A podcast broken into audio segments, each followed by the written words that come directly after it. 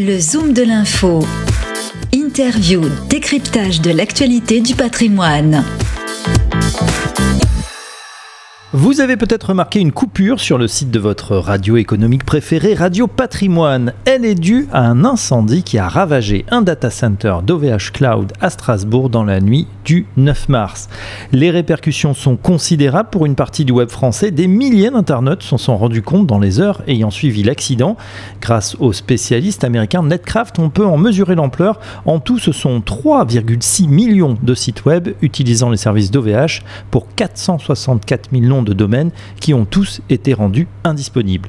Les sites des radios internet tels que Radio Imo, Cowork la Radio ou encore Radio Territoria sont tombés à l'instar de ceux de centaines de communes dont Vichy, Arras ou Cherbourg, de clubs sportifs, de médias, voire de partis politiques ou encore du spécialiste français du trading de Bitcoin, Coin House. Tous ont dû travailler dans l'urgence à la remise en ligne de leurs sites rendus soudainement indisponibles. Si pour la majorité d'entre eux les dommages ne seront que temporaires, certains ne pourront peut-être jamais récupérer leurs données, l'un des quatre bâtiments, le dénommé SBG2, ayant été entièrement détruit.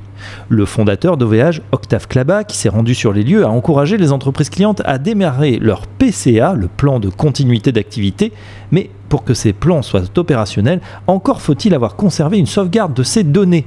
Or, il semblerait que ce ne soit pas le cas pour une partie des clients.